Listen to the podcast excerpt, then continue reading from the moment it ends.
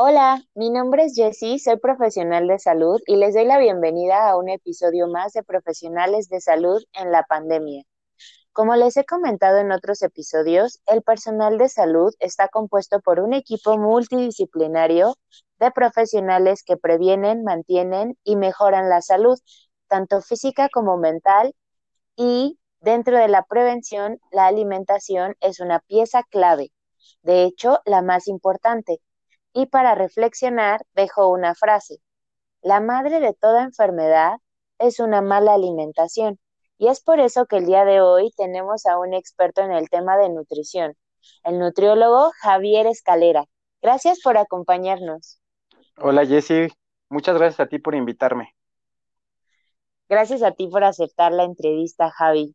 Y para comenzar, eh, para ti, ¿cuál es el rol que desempeñas como personal de salud dentro de la sociedad? Bueno, eh, yo como nutriólogo, evidentemente, pues todo va ligado a buenos hábitos, todo lo que es tu estilo de vida. Entonces, eh, yo me dedico a orientar a las personas en cómo pueden mejorar su alimentación, porque a pesar de que muchas personas pueden tener buenos hábitos, hay algo siempre que por ahí pueden mejorar, ¿no? Eh, como bien mencionabas, la alimentación es eh, el pilar fundamental de una buena salud y es súper importante en cualquier etapa de la vida. Y personalmente a mí me gusta mucho servir de ejemplo. Eh, tú me conoces, sabes que soy una persona que, que, se cuida y que soy muy congruente de lo que te digo en consulta con lo que hago en mi día a día. Entonces también eso es como un poquito lo que para mí significa pues dedicarme a esto de la salud, ser, ser un ejemplo para las personas, ¿no? Así es. Em, y esto también eh, me hace pensar que, ¿cuál es la importancia de la alimentación, retomando el tema de la pandemia, como factor de riesgo para adquirir COVID? Ok, bueno, mira, como tal, eh, no, la alimentación no va a influir en el riesgo para adquirir COVID ni en, curarlo, ¿de acuerdo? La alimentación en ningún momento previene o cura la, la infección por COVID-19. Eh, ahora, lo que sí eh, te puede ayudar muchísimo es a mejorar tu sistema inmune, ¿de acuerdo?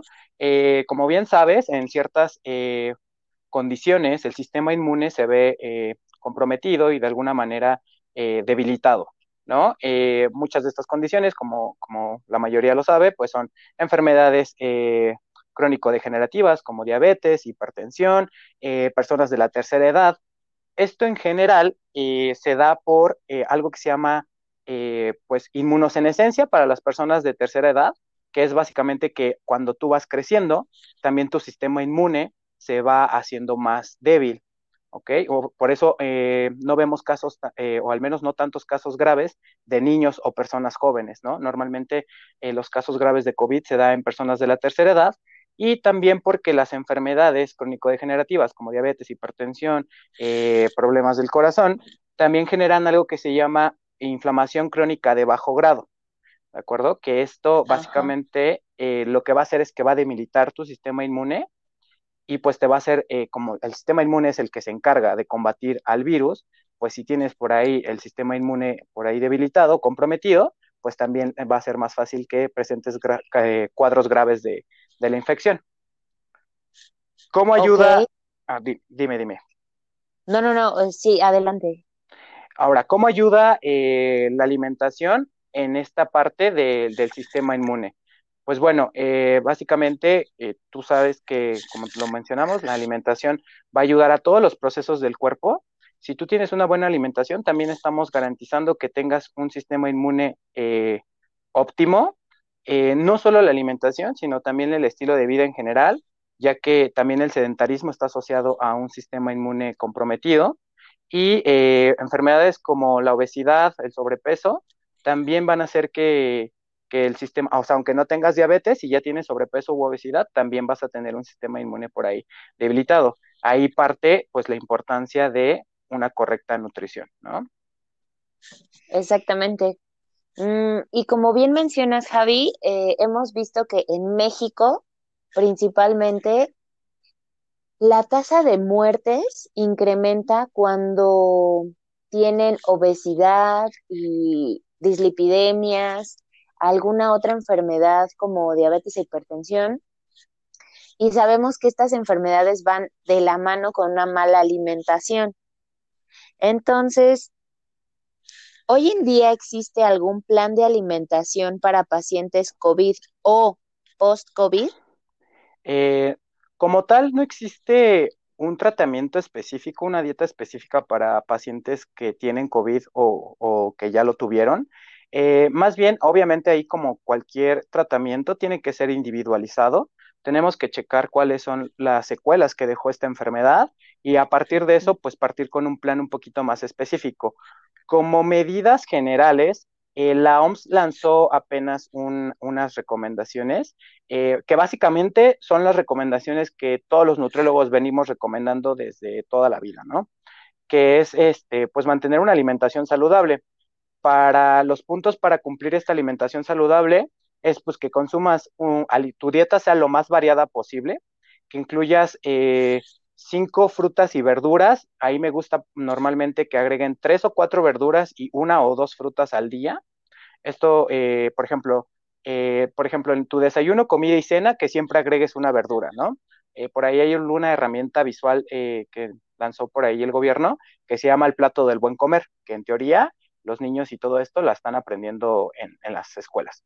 Entonces, el plato del buen comer nos dice que todas las comidas principales que son desayuno, comida y cena deben de contener una fuente de proteína, una gran cantidad de verduras y una fuente de cereales o tubérculos, ¿no? Entonces, esto es lo que yo recomiendo, que hagan tres comidas principales con estos tres grupos de alimento, hagan otras dos comidas que sean colaciones con a lo mejor las dos frutas que nos tocan en el día. También eh, que se limite un poquito el consumo de sal, sobre todo porque la sal está asociada al riesgo de padecer hipertensión y como sabes, la hipertensión es riesgo a tener cuadros graves de, del COVID. Eh, también, eh, pues hablando de las dislipidemias que tú me decías, pues también que se traten de minimizar las fuentes de grasas saturadas, que básicamente son eh, todo lo que es la bollería, los panes de, este, de dulce, pasteles, este, mantequilla, manteca, y que se traten de optar por carnes eh, magras y sobre todo por aceites que sean poliinsaturados como el aceite de oliva, eh, aceite de soya, de girasol. Obviamente también ahí habría que checar nada más las cantidades, ¿no? Porque como siempre les digo a mis pacientes, eh, la dosis hace el veneno. Entonces el aceite de oliva es buenísimo, pero si te tomas un litro diario, pues también ya no es tan buenísimo, ¿no? también que se limite el consumo de azúcar, ya sabes que el azúcar está relacionada a problemas como diabetes y también un poquito de eh, hígado graso y triglicéridos elevados. Eh, también eh, la base de, y que muchos nos falla, sobre todo en estas temporadas de frío, que por ahí me vas a decir si a ti no te falla eso, que espero que no, es mantener una buena hidratación, ¿no? Es como... Ajá. Sí, porque con el frío no tomas agua. Exacto, no se te antoja. Entonces, ahí, ¿qué podemos hacer, no? En estas temporadas de frío, pues consumir un poquito de té, a lo mejor el café, no obviamente el café sería un poquito restringido si tienes problemas con tu presión, pero en personas eh, saludables no hay ningún problema con el café, tampoco con el té, eh, podría ser como una opción. También podemos hacer aguas de limón, de jamaica, tamarindo, que no contengan azúcar, para darle un poquito más de sabor a este consumo de, agua, ¿no? Otra cosa, y, y por ahí creo que creo que en general se ha disminuido el consumo de alcohol, pero no se ha erradicado, ¿no? Ese siempre está presente. También el alcohol, eh, pues, compromete el sistema inmune, entonces también hay que tratar de no consumir eh, cantidades excesivas de alcohol para evitar cualquier problema. Y este, nada más así, puntualmente, eh, yo recomiendo que se vitaminen con vitamina D, que se suplementen con vitamina D ya ves que últimamente toda la gente se suplementa con multivitamínicos y todo. No sé si tú has llegado a hacer esto. Sí, pero ¿qué crees que un neumólogo me recomendó justamente la vitamina D cuando empezó esto de la pandemia? Claro, ahí, eh, bueno, yo les, yo siempre les digo a mis pacientes, ¿no? Porque me dicen, oye, es que me recomiendas un multivitamínico así de entrada y es como de, no, porque, no, para empezar, hay deficiencias de vitaminas que no son comunes aunque tengas una mala dieta, por ejemplo, es raro que tengas una deficiencia de alguna vitamina del complejo B, porque normalmente todos consumimos bastante cantidad de cereales y de carnes. Entonces, esas, ese no tiene caso que agregues más vitaminas de las que no tienes deficiencia. Puntualmente, la vitamina D, eh, aparte de que está súper involucrada en los procesos inmunitarios del cuerpo, también es, eh, estamos hablando que por ahí hay el 50% de la población mundial tiene un déficit de vitamina D. ¿Esto por qué pasa? Eh, la vitamina D tiene algunas fuentes, pero estas fuentes no son de un consumo tan habitual. Por ejemplo, viene en el huevo, que el huevo sí viene, pero eh, sí lo consumimos seguido, pero no es una cantidad tan significativa. Y también, por ejemplo, en el pescado, ¿no? El problema es que, ¿cuántas veces comes pescado? Pues realmente no tantas, ¿no? A lo mejor una vez a la semana y eso cuando estás a dieta, porque cuando no, pues ni se te ocurre meter pescado por ahí, porque a lo mejor es más caro, porque a lo mejor no te gusta, etcétera, etcétera. Entonces, eh, la principal fuente de vitamina D que tenemos es el sol. ¿de acuerdo? Nosotros sintetizamos vitamina D a partir del sol. ¿Cuál es el problema? Primera, que ahora con la pandemia y toda esta, esta cosa que estamos en nuestras casas, pues rara vez sales al sol, ¿no?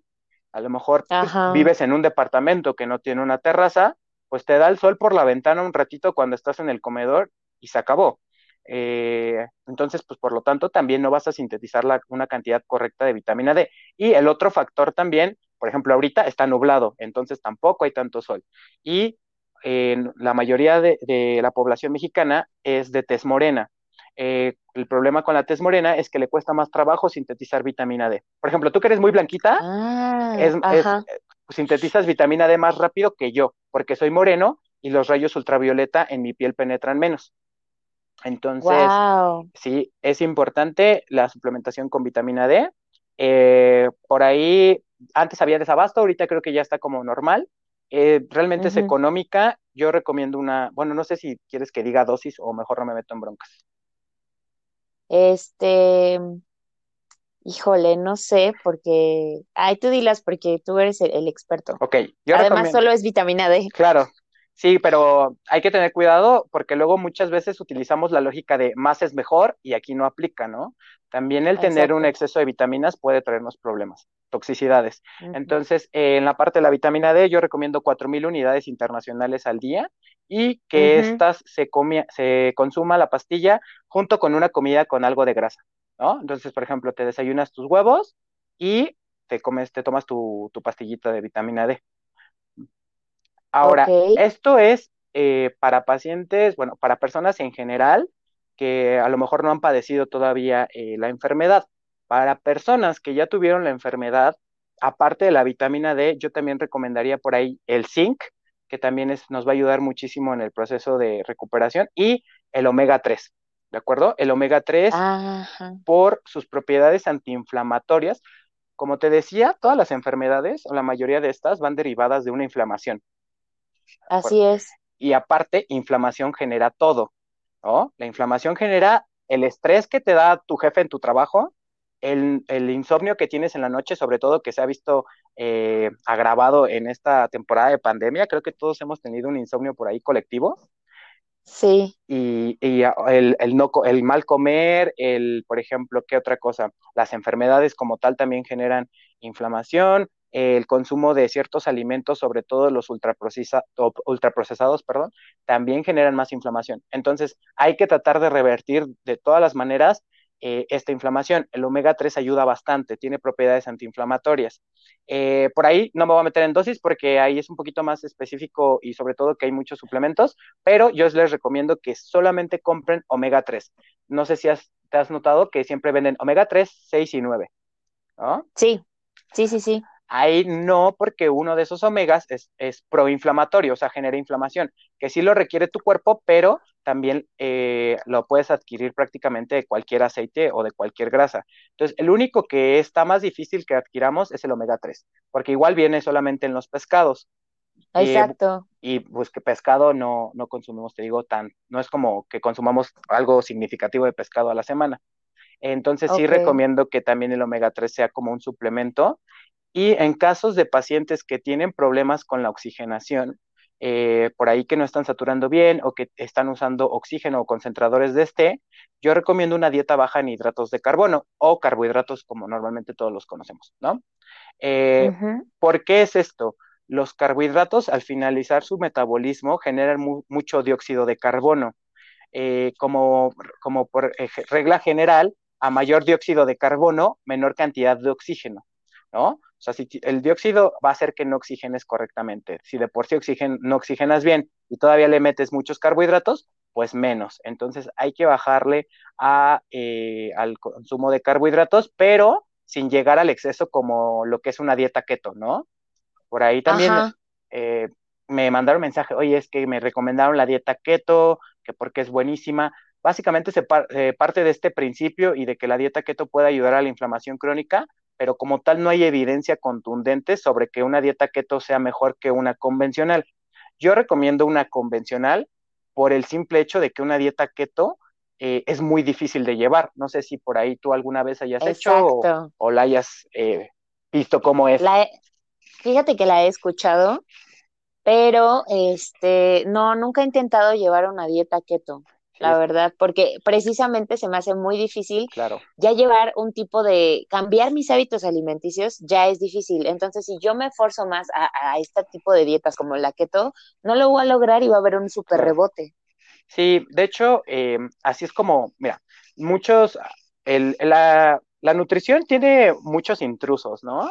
El intrusismo está cañón en nuestra carrera porque todos son expertos en nutrición y la dieta keto son algo que recomienda mucho las influencers.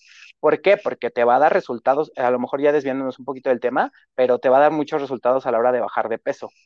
Eh, el problema con esto es pues que no la saben hacer y normalmente llegan a consulta ya con problemas derivados de esta. Eh, aquí como, como, como recomendación es, ¿cuál es la mejor dieta? Es la dieta que te funcione a ti, la que puedas hacer, ¿no? Porque como, bien me acabas de decir, oye, yo quiero cambiar mis hábitos, llegas conmigo y te mando una dieta keto, la vas a hacer tres días, te vas a sentir mal y la vas a dejar. Entonces, eso ya no, eso ya no te va a tener un impacto positivo en, en, tu salud. Mejor te doy una dieta un poquito menos drástica y podemos ver resultados de igual manera y más a largo plazo, ¿no? Así es, sí, sí, sí. Entonces, a ver, Javi, ¿y tú en lo que va de la pandemia, ¿tienes alguna experiencia como profesional de salud o experiencia personal que quieras compartir? Pues mira, tengo de los dos, ¿no? Eh, he tenido bastantes pacientes ya que tuvieron la enfermedad con secuelas. Eh, todo, todo cambia, todo cambia después del COVID, pero yo creo que aquí sería más una experiencia personal porque, porque tal cual lo viví, ¿no? En carne propia.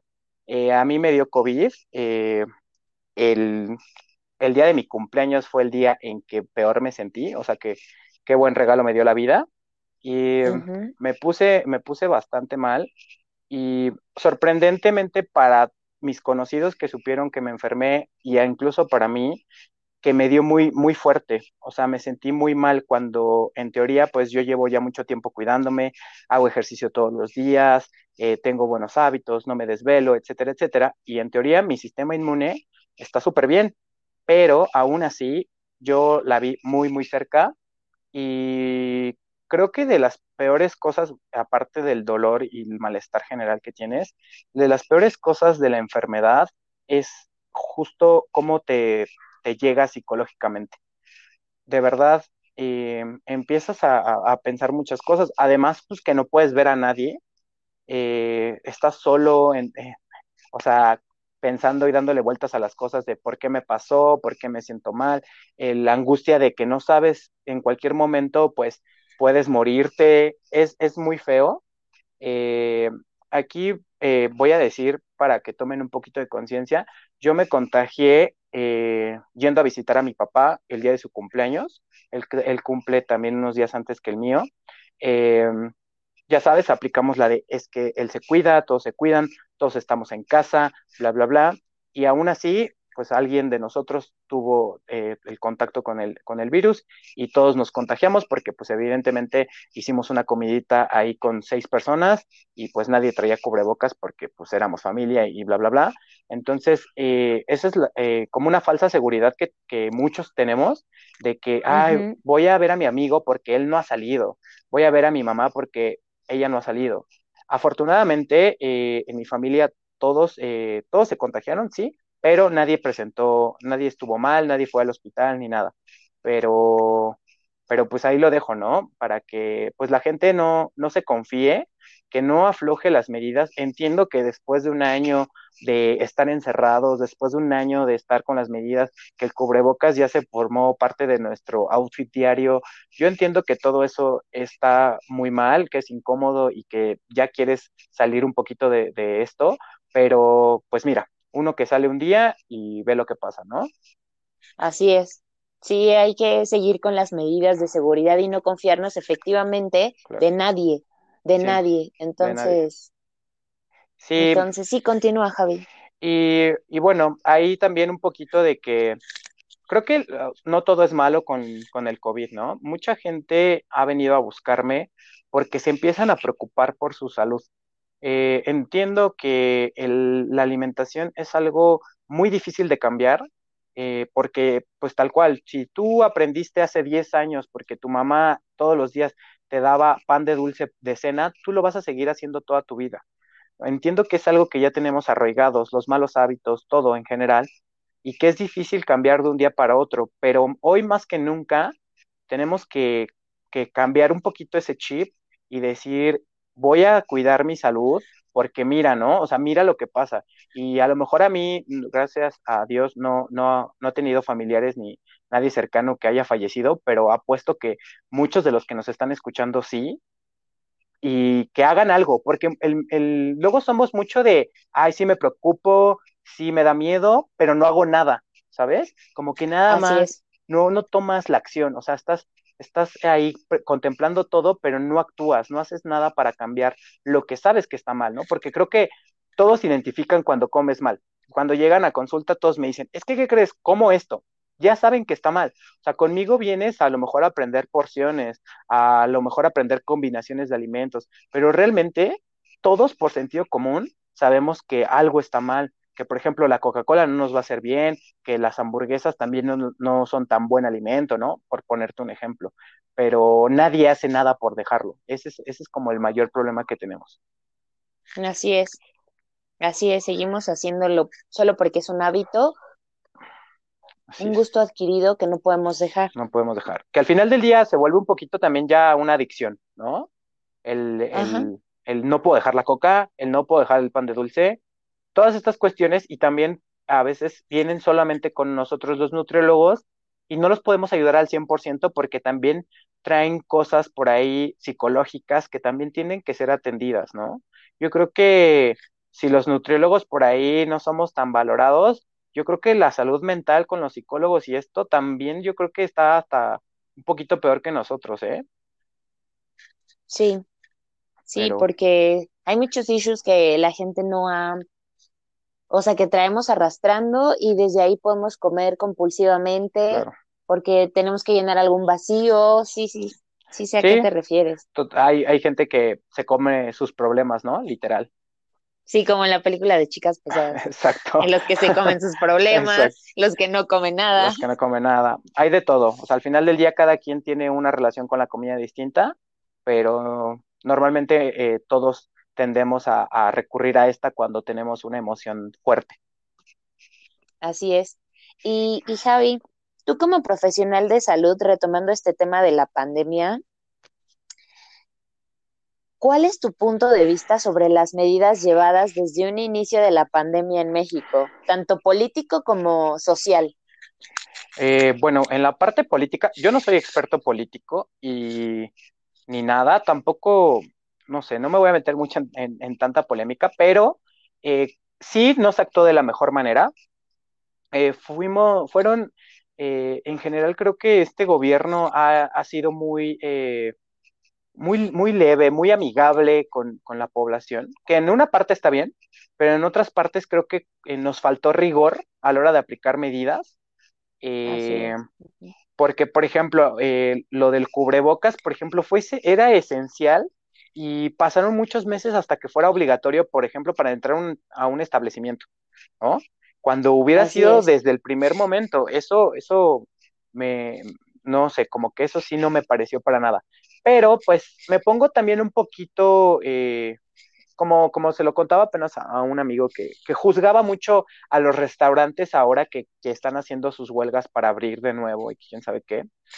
Eh, le dije, mira, es que tú hablas desde la comodidad de tu situación. Cada quien habla como le va en la feria, ¿no?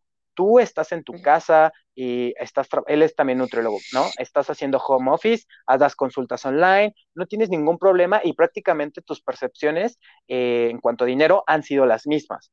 Pero esta gente que sí necesita abrir sus establecimientos, pues yo creo que sí les ha pegado muy, muy mal. O sea, yo por eso también ya no juzgo porque al final del día yo desde la comodidad de mi casa te puedo decir, ay, ¿cómo van a abrir los restaurantes? Qué inconscientes. Pero pues esa gente, no sabes, siguen pagando rentas. También a lo mejor ahí el gobierno no ha dado las ayudas de que de verdad son necesarias, ¿no? Por ahí se quejan mucho que los negocios informales sí, sí pueden abrir, pero un negocio formal no puede. Y pues sí, a lo mejor el, el empresario, el dueño de un restaurante tiene más dinero, pero pues también tiene más gastos y el dinero no te va a durar toda la vida. Entonces, yo creo que ahí sería como, o sea, también sin olvidarnos de que te queremos salir de la pandemia y, bajar el, pico, eh, hacer medidas medias, o sea, tratar de, de no tomar medidas tan drásticas, medidas que sean sostenibles y que nos funcionen a todos, ¿no? Porque pues de nada sirve que de repente estemos en naranja, falso, medio año y de repente otra vez regresemos a rojo. Mejor, ¿sabes qué? Buscamos un punto medio, restaurantes a lo mejor con, como lo estaban haciendo, cupo limitado, etcétera, etcétera. Eso es de la parte del gobierno, ¿no? No creo que se hayan tomado las mejores decisiones. También creo que mucho es por la ignorancia en general a nivel mundial que se tiene del virus, ¿no? Porque tal cual, todo lo que estamos aplicando es porque lo están aplicando en otros países que, que tuvieron la pandemia antes, ¿no? Que tuvieron el virus antes. Realmente creo mm, que... Y sabes qué, ay, perdón, pero sí quisiera complementar que realmente estamos aprendiendo en vivo. O sea, en vivo y a todo color, todo lo que está sucediendo, estamos como tratando de implementar, ah, ok, esto funcionó aquí, ah, bueno, pues lo podemos aplicar, porque como tal no hay guías de práctica clínica para que tú atiendas como debe de ser un protocolo establecido, no lo hay. Claro, o sea, todos estamos improvisando. Eh, médicos, enfermeros, nutriólogos, psicólogos, el mismo gobierno, estamos un poquito improvisando porque pues esto es nuevo, ¿no? En las magnitud, el virus no, el virus no, no es tan nuevo, ¿no? O virus similares no son tan nuevos, pero en la magnitud que se está viviendo es totalmente nuevo. Eh, creo que en algún punto nos hemos visto rebasados, pero pues ahí vamos, ¿no? Estamos lidiando con ello todavía. O sea, aquí, el, aquí el chiste es que pues que nadie se eche para atrás, y en la parte de la sociedad, bueno, pues la sociedad deja mucho que desear como siempre y no, no, no somos una, sociedad de la cual yo me sienta orgulloso. Mm, grupos de amigos tengo que hacen cosas, pero que de verdad imperdonables y que no les importa, ¿no? Eh, por ahí una vez compartí en, mi Facebook que pues todavía de que hacen, eh, por ahí le llaman covidiotes, eh, las presumen, las presumen en redes sociales. Y es como de, que, o sea, a mí, me, a mí me da pena hasta ajena porque, pues, ¿por qué hacen eso? O sea, porque a lo mejor ellos, te volvemos a lo mismo de que cada quien le habla como, fue, como le fue en la feria, ellos no han tenido ni un familiar ni alguien cercano y obviamente a ellos tampoco les ha dado la enfermedad y no saben, no son conscientes de la gravedad del asunto. Creo que, o sea, la ignorancia es el peor enemigo de la humanidad y más hoy en día se ha dado mucho a notar o ha sido evidente quién es ignorante o quién es más ignorante. Al final del día todos somos ignorantes, pero hay, hay, hay unos que abusan. Sí, Javi, ¿tú cómo ves esto? O sea, sí va de la mano la ignorancia, pero también hay una falta de valores tremenda en nuestra generación. ¿O tú qué opinas? O sea, yo realmente veo que no hay empatía y no hay responsabilidad por parte de, de la sociedad. Sí, eh, la falta de, pero por ejemplo, la falta de valores también, si nos vamos a esos, también se remonta a la ignorancia, ¿no? O sea, no has aprendido a ser empático porque no te enseñaron o porque de plano tú no lo quieres, pero pues es ignorancia. Todo, para mí, todo, todo recae en la ignorancia, pero sí, definitivamente no somos nada empáticos. Eh, dirían por ahí que para las cosas que de verdad importan nadie está y para las cosas van, o sea, vamos a una fiesta y todos van y, oye, estoy enfermo, ayúdame, nadie te, ayuda, ¿no? Como que, como que somos muy indiferentes. Eh, así es. Y esa indiferencia también nos tiene así, o sea, tú le, le no sé, ha, habido miles de videos de, de personas que se ponen locas porque no quieren usar el cubrebocas, cuando pues digo, bueno, es un requisito súper fácil, ¿no? Tampoco te estoy pidiendo una cosa del otro mundo, pero pues usa tu cubrebocas. Oye, pero es que tú traes el tuyo, ¿qué te importa si yo no lo traigo? Pues porque, o sea, y es como de, o sea, ¿es en serio? Y es como de, bueno, pues esa gente, si no puedes eh, discutir con ellas con la lógica, pues ya que te queda, o sea, ya también discutir con esa gente no es más que gastar saliva. Cada quien al final del día es responsable de, de lo que hace. Y desgraciadamente, pues algunos, eh, pues por algunos pagamos otros, pero pues ni modo, nada más nos queda nosotros eh, hacer lo mejor que podamos y esperar que los demás también lo hagan. No podemos influir en las acciones o decisiones que los terceros hagan, entonces pues nada más nos vamos a encargar de, de, ser conscientes y de actuar de la mejor manera nosotros, ¿no? Sí, sí, sí, como profesional de la salud, eh, intentas impartir este mensaje de coman bien, este, ayudar a, eh, o no sé, usen cubrebocas, intentas impartir este mensaje en tus redes o, con tus amigos conocidos? Sí, sí, siempre. Eh, es como un chip y supongo que a ti te pasa, ¿no? Eh, como que cuando estudias algo relacionado a la salud, te cambia un poquito el chip y eres más consciente de toda tu salud en general y de la, de la salud de los demás. ya a lo mejor, bueno, tú no eres nutrióloga, pero por ahí dices, híjole, el refresco me va a dar diabetes y sabes las consecuencias de las diabetes, ¿no? A lo mejor tú por ahí has visto un pie diabético y dices, no, o sea, yo no quiero esto.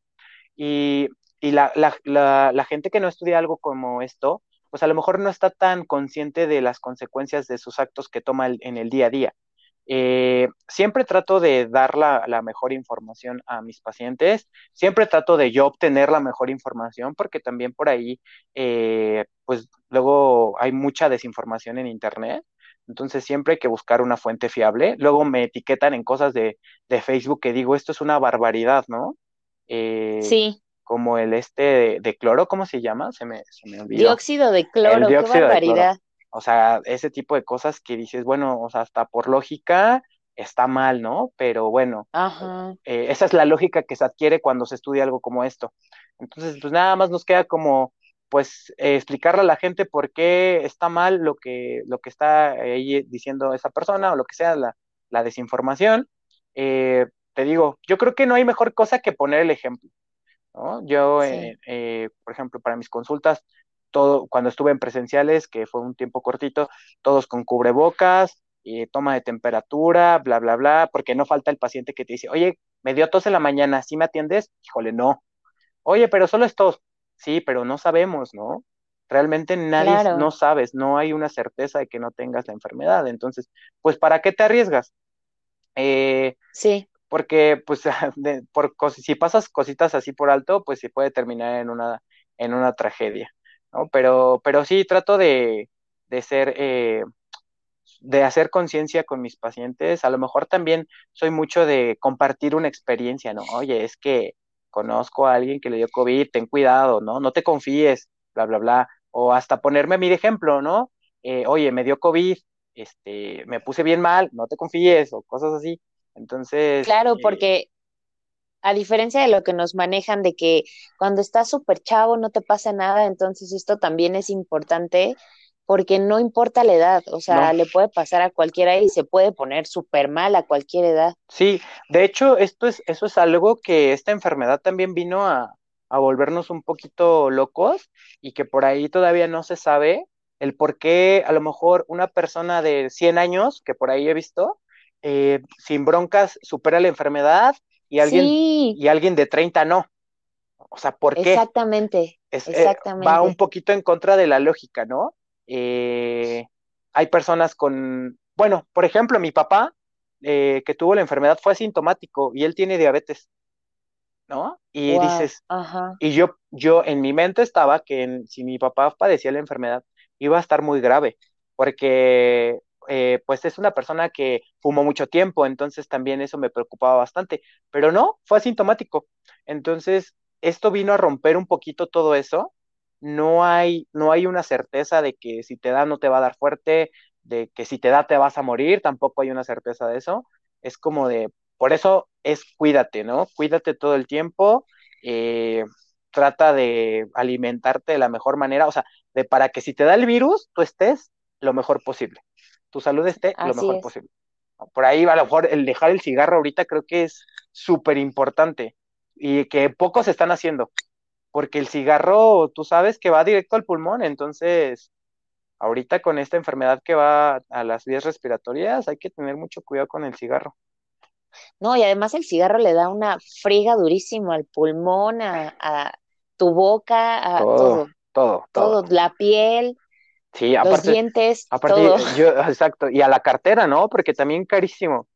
Yo, o sea, de por sí no me gusta el cigarro y cuando ve el precio, menos me gusta. Porque... Ay, a mí tampoco me gusta. Yo no puedo creer que voy caminando en la calle. Hay veces en las que voy caminando con mi cubrebocas y viene gente que se quita el cubrebocas y se pone a fumar. Sí es más fuerte la adicción que su prevención o su miedo al virus, ¿no? Que también, Así es. pues eso es algo, por ejemplo, que sí se tendré que tratar con un especialista, porque pues son adicciones y también no es tan fácil dejarlas.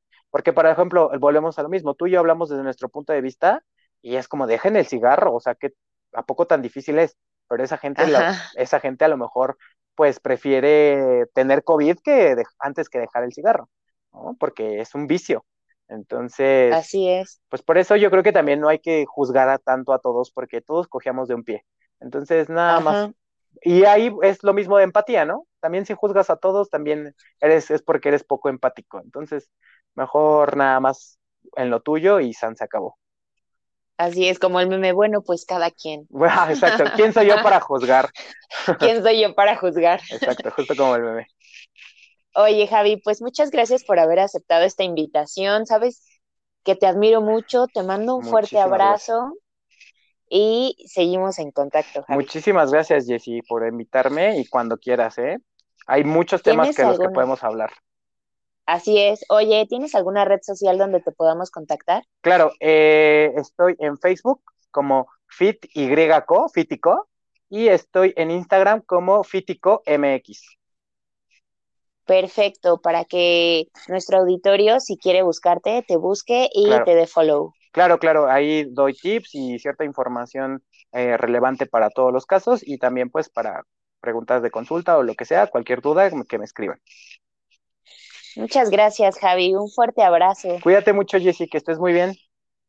Tú también. bye. bye. Gente, muchas gracias por escuchar el podcast Historias de Hospital. Recuerden estar atentos a los siguientes episodios y no olviden extremar precauciones.